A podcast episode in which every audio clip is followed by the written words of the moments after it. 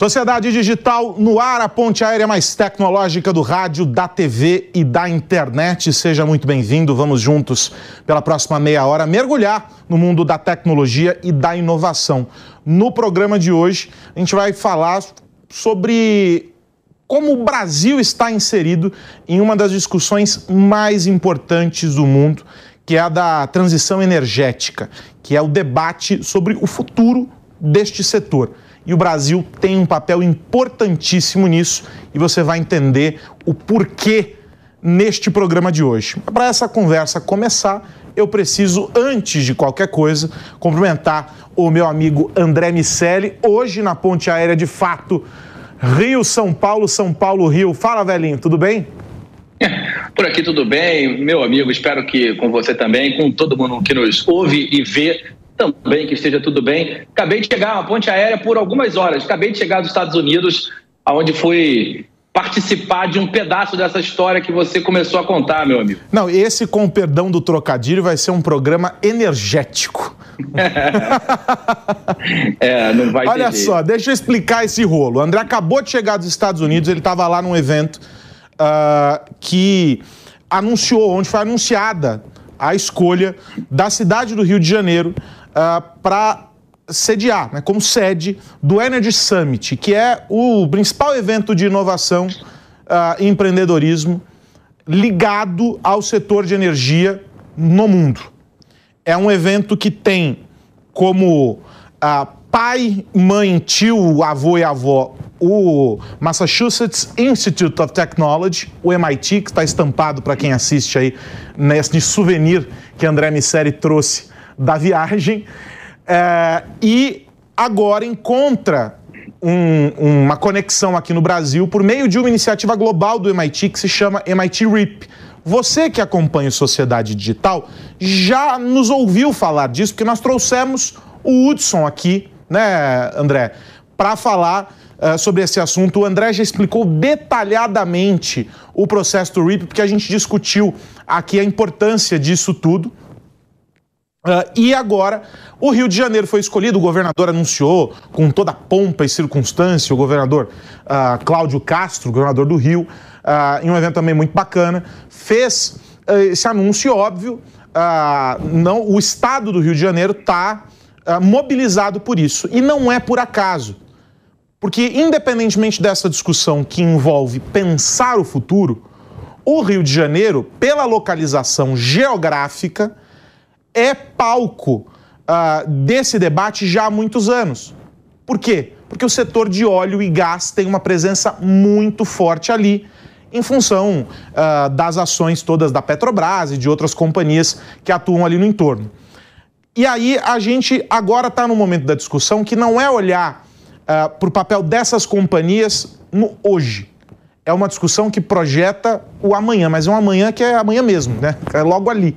O que, que vai acontecer com esse debate regulatório, com o debate uh, de fomento de mão, mão, de obra, de desenvolvimento de novas tecnologias, uh, qual é o papel desses diferentes players? Então, o Estado, as empresas, a academia, os empreendedores, todo esse ecossistema. E o Energy Summit é o palco para essas discussões e não, não são discussões quaisquer, são discussões densas, é, uma, é um debate profundo para que se alcance um objetivo que é o de tornar uh, o mundo uh, mais sustentável do ponto de vista do consumo de energia, mas o que fazer também com o processo atrelado a ela. Então, a gente fala sobre baterias no caso da eletrificação. Não é só gerar uma bateria com capacidade de armazenamento, é pensar o que eu faço quando eu precisar descartar essa bateria. A gente tem, enfim, um sem número uh, de debates que surgem a respeito disso. Então, este é o contexto, André Miceli. A minha pergunta é: o que só você viu nesta sua ida eh, aos Estados Unidos, nesse encontro que terminou com essa notícia muito feliz uh, do Brasil como uh, epicentro desse debate? Lembrei do Silvio Luiz agora, o narrador esportivo que passava ali para o Januário de Oliveira, se não me engano, fazendo essa pergunta: o que é que só você viu? Foi o seguinte, Aros, é, depois de dois anos desse programa, que é o REAP, o Regional Entrepreneurship Acceleration Program, que, como você falou, a gente já é, cobriu detalhadamente aqui num outro Sociedade, mas para quem perdeu esse outro Sociedade, muito rapidamente, a, a ideia do, do RIP, a ideia do MIT, é criar ecossistemas de, de negócios e criar um programa que acelere a construção desses ecossistemas. Hoje no mundo, a gente tem certamente o mais famoso é o Vale do Silício, onde as empresas de tecnologia se reuniram, foram nascendo é, e, e, respeitando uma, o que o MIT chama da estrela de cinco pontas, que são as startups, o capital de risco, as empresas, a universidade e o governo. Então, esse ecossistema, quando se estabelece, tende a fazer com que as informações fluam mais rapidamente, que os contatos entre as pessoas façam com que novos negócios sejam imaginados, que as pesquisas sejam realizadas na universidades, nas universidades que ficam no entorno, que exista financiamento e clientes para esses mesmos projetos que vão se lançando. Ali as coisas vão acontecendo. Ah, como eu disse, o Vale do Silício é o mais famoso, mas Boston mesmo, ali a região de Cambridge, onde fica o MIT, é um ecossistema gigante de biotecnologia. Inclusive lá é, nasceu a Moderna. A Moderna é uma filha do MIT e a empresa que ajudou a gente naquela confusão toda uh, de Covid. E uh, Agora, enfim, há 10 anos, o MIT desenvolve esse programa com o objetivo de gerar novas regiões com características análogas no mundo. Então, a gente já viu uh, Israel desenvolver um ecossistema agro, apesar de, de, ter o seu território majoritariamente coberto com desertos. Esse próprio time do MIT é, já deu um suporte nesse sentido. E o Rio de Janeiro, dois anos atrás, numa iniciativa liderada pelo Hudson Mendonça, que foi quem a gente trouxe aqui no Sociedade, é, o Rio se candidatou para ser receber para receber esse, essa consultoria e se tornar para ser um ecossistema de empresas de energia. É, e ali esses dois anos ah, acabaram agora ah, algumas iniciativas nasceram desse processo e uma das iniciativas é o Energy Summit. A ideia é criar o maior evento de transição energética do planeta.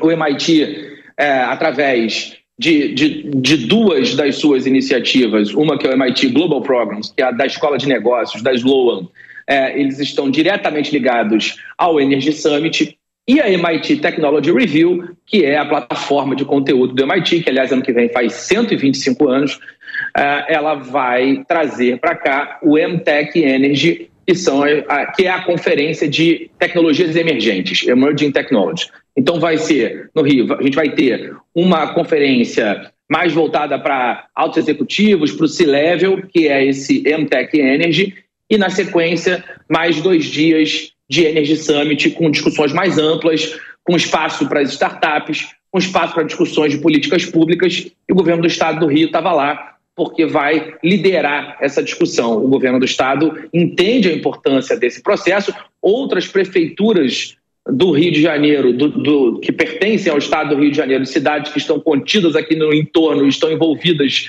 é, não só com o mundo de óleo e gás, mas com esse processo de transição, enxergar óleo e gás como energia, enxergar como parte de um processo de transição energética, essas empresas, elas naturalmente vão buscar formas sustentáveis, vão buscar é, maneiras de compor uma matriz de entregar para a sociedade a energia de uma maneira mais eficiente para todo mundo, mais barata, mais inclusiva e, naturalmente, isso tudo ajuda a criar sem eufemismos e, e sem é, é, ficar ali tá, dourando a pílula Carlos Aros, de fato, um mundo melhor.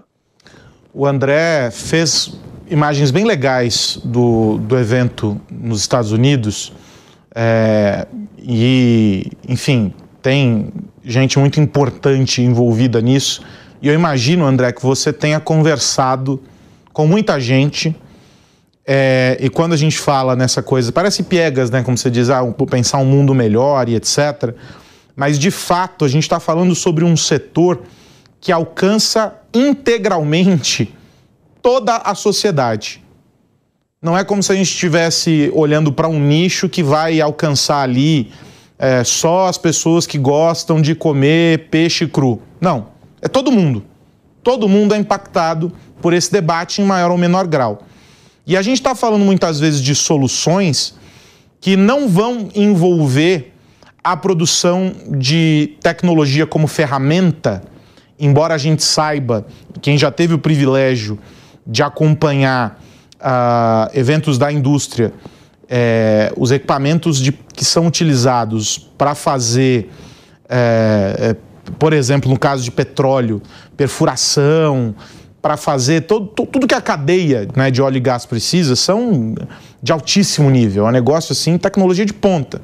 A gente está falando até de aplicação de nanotecnologia para além de outras uh, questões.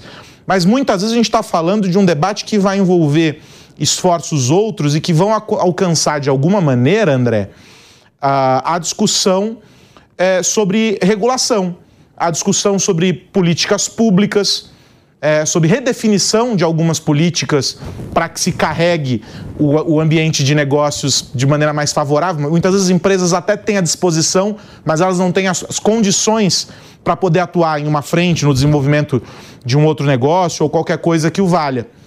É, o que, que você ouviu nesse sentido? Para onde estão os olhares quando a gente pensa na discussão?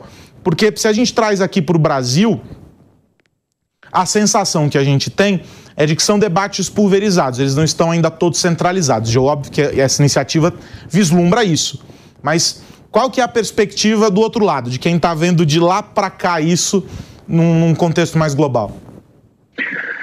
Carlos, a expectativa é que haja muita oportunidade se a gente souber fazer o nosso dever de casa, lado de cá. É, essa semana que eu passei lá, além de outras questões associadas a pesquisas mais amplas, é, a gente dividiu a, a, delegação brasileira que foi para o MIT em dois grupos. Um grupo é o grupo do, do próprio MIT RIP, uh, esse grupo que, ao longo desses dois anos, uh, fez parte da iniciativa que busca desenvolver esse, essa área de conhecimento aqui no Brasil. Então, existiam ali representantes daquelas cinco pontas que eu mencionei: startups, capital de risco, empresas, governo e universidades.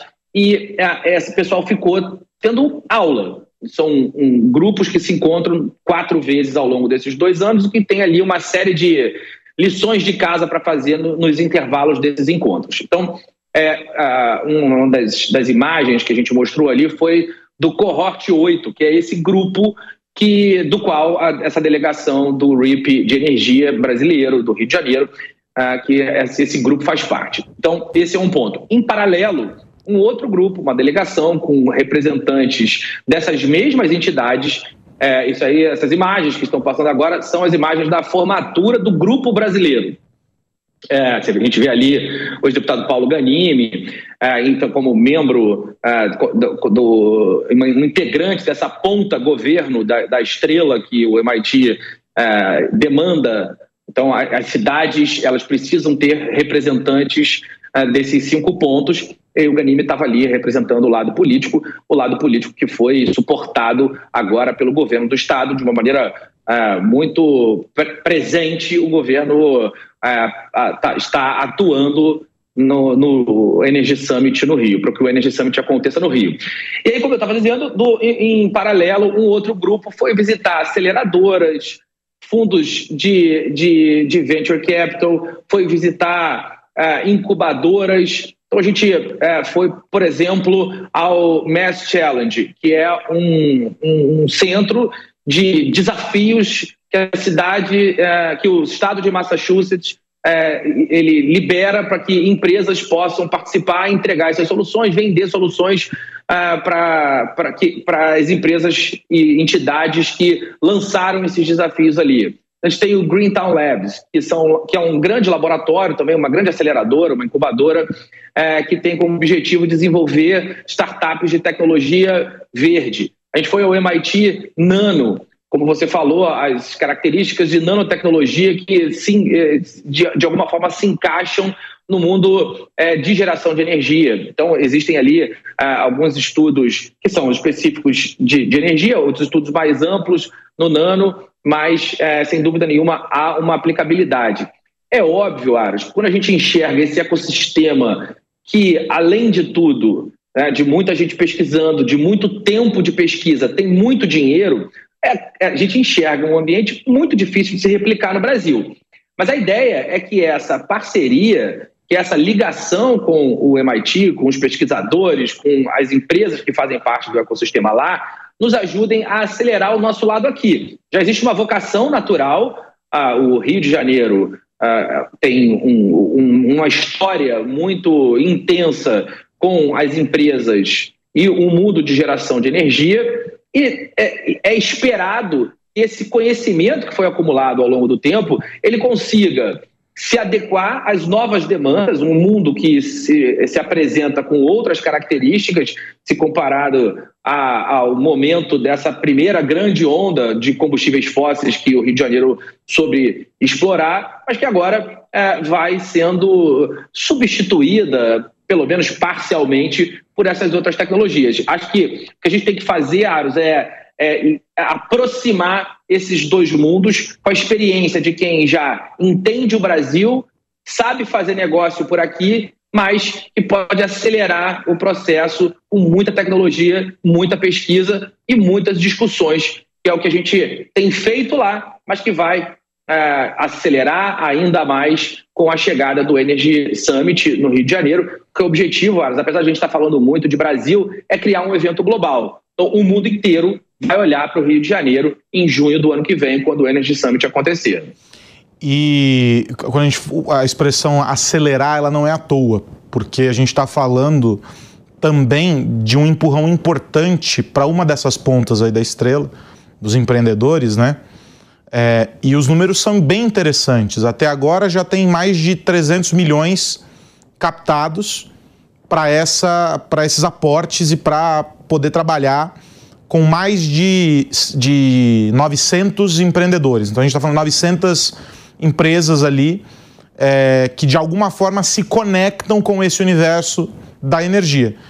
empreendedores de todos os tamanhos, alguns deles sendo acelerados pelo RIP para poder entregar algo uh, mais robusto também para as empresas do setor.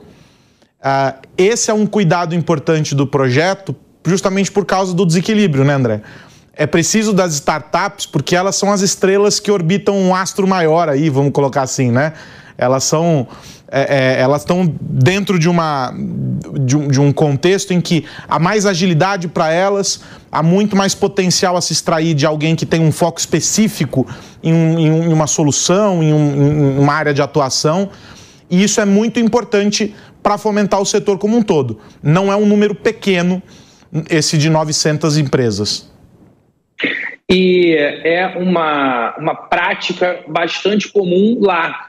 Ah, de certa maneira, isso já é reflexo dos aprendizados que as empresas vêm tendo, não só, evidentemente, com o RIP, mas com o próprio processo de inovação nas organizações. Outra iniciativa do MIT, o Innovative Workplaces, ah, que eh, premia e avalia a capacidade de inovação das empresas brasileiras mostrou um avanço brutal de 2022 para 2023 na capacidade das empresas inovarem através ou a partir de programas de inovação aberta.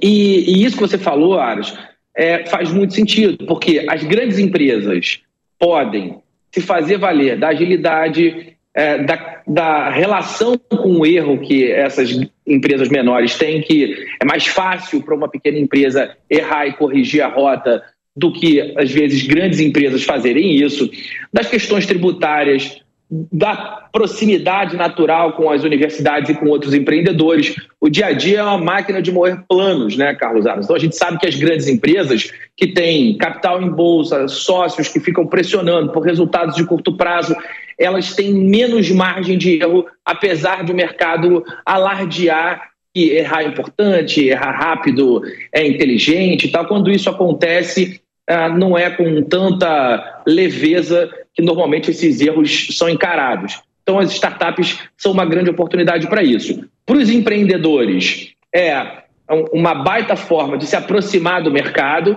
Para as empresas, uma escolha muito inteligente de inovar de uma forma mais segura e rápida. Essas empresas que vão sendo criadas, aceleradas e, e, vão se beneficiando desse processo. Algumas estão diretamente ligadas ao programa do, do RIP e as entidades que fomentam as startups, e outras não necessariamente. São empresas que nasceram porque enxergaram oportunidades, são empresas que já se relacionavam é, com pelo menos uma parte dessa cadeia, mas que criaram novas unidades de negócios, criaram, criaram novas ofertas para o mercado.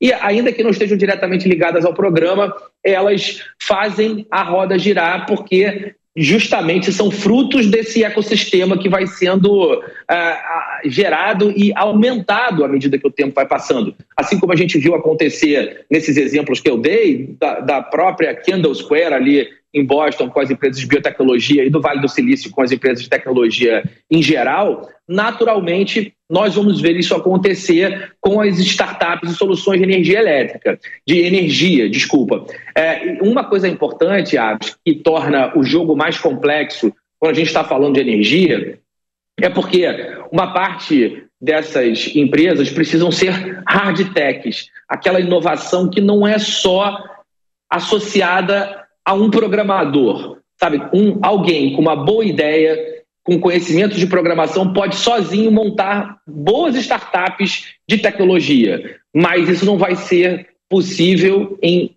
boa parte das vezes quando a gente fala de energia elétrica. Então, por isso que esse ecossistema é mais complexo, é um jogo mais difícil de se jogar, porque as hard techs são empresas muito mais caras e isso faz com que essas outras pontas, essas, essas outras entidades, os outros stakeholders associados ao processo de inovação, que eles precisam estar mais presentes. O André Miceli, você sabe que enquanto você falava, eu lembrava aqui de uma conversa nossa um tempo atrás sobre hard techs, e a gente dizia o quão difícil é uh, a conectar aquilo que as pessoas que têm pesquisas em andamento estão fazendo com o que o mercado demanda. Nesse caso aqui, o match precisa ser perfeito, porque a gente está falando de um alto custo. Né? Alto, assim, é, é, é, parece pouco, ah, é, é, muito alto o custo do desenvolvimento disso é, para o setor. A gente está falando de, de coisas de, muitas vezes, de bilhão, talvez, para a gente conseguir Sim. alcançar uh, o objetivo. Aqui no Brasil, esse processo vai extrapolar as fronteiras do Rio de Janeiro. O que eu quero dizer com isso? Nós vamos buscar em São Paulo, vamos buscar na Bahia, vamos buscar em Santa Catarina. É, isso vai ser essa conexão com essas empresas vai extrapolar aquilo que os, os centros de pesquisa e o Rio tem centros de pesquisa que são referências, né, no caso do, do, desse setor, por causa desse ambiente que a gente já explicou aqui, mas vai extrapolar isso pensando nessa proximidade entre a academia e o mercado? A ideia é essa também? Bom, o SEMPES é um grande centro de pesquisa, é o SEMPES que pertence é, à Petrobras, fica ali no ecossistema da Universidade Federal do Rio de Janeiro, fisicamente é, é um grande, uma grande referência nesse sentido. Mas, é, Aros, eu não vejo como esse ecossistema rodar 100% sozinho. É claro que a ideia é fomentar a região, a região geográfica acaba sendo importante pela circulação de informações, as pessoas que se encontram, o, o no final do dia, tudo aquilo que a gente vê acontecendo. Se a gente fizer uma comparação trivial com como é a Faria Lima para o mercado financeiro brasileiro. Então, é, é, esse, essa questão geográfica é um ponto importante, mas é inevitável que outras regiões do Brasil é, se envolvam. O Nordeste, por exemplo, vai é, precisar fazer parte desse tabuleiro quando a gente está falando de energia eólica, por exemplo, outras fontes de energias renováveis. São Paulo não tem como ficar excluído de absolutamente nada que diga respeito ao ambiente de negócios brasileiro. Então, é, bancos de investimento, até empreendedores, mas muito do, do, que diz respeito a essa relação do capital de risco, é, a gente já, já vê a, a, presença de algumas empresas paulistas. E, e não só isso, Ares, aí extrapolando um pouco mais ainda esse pensamento, é, existe um novo RIP acontecendo para desenvolver um ecossistema de soluções de biomédica é, no Piauí.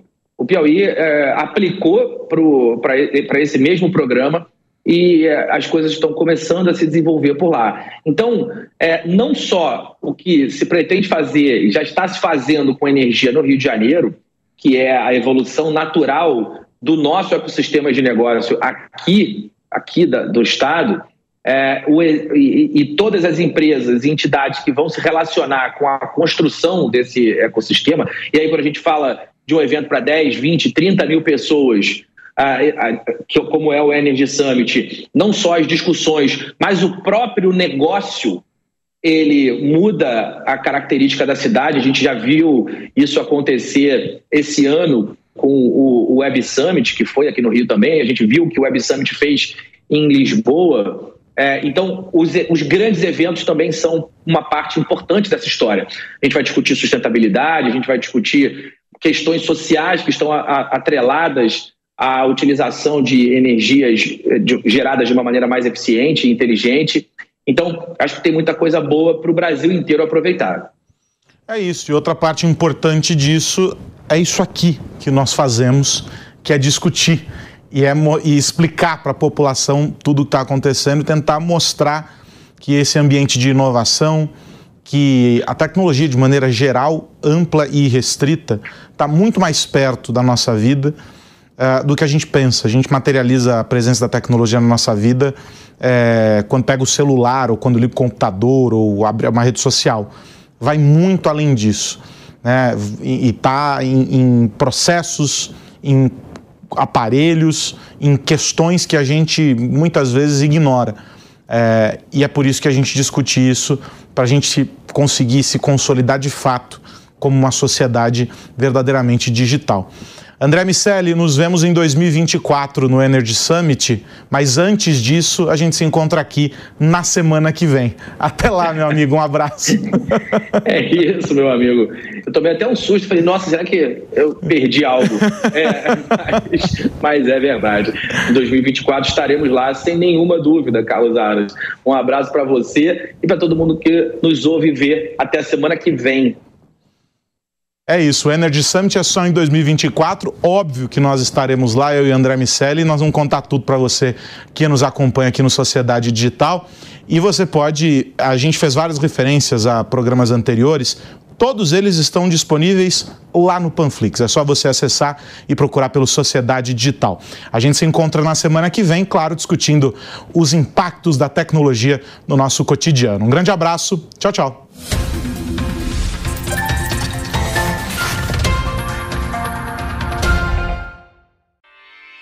Realização Jovem Pan News.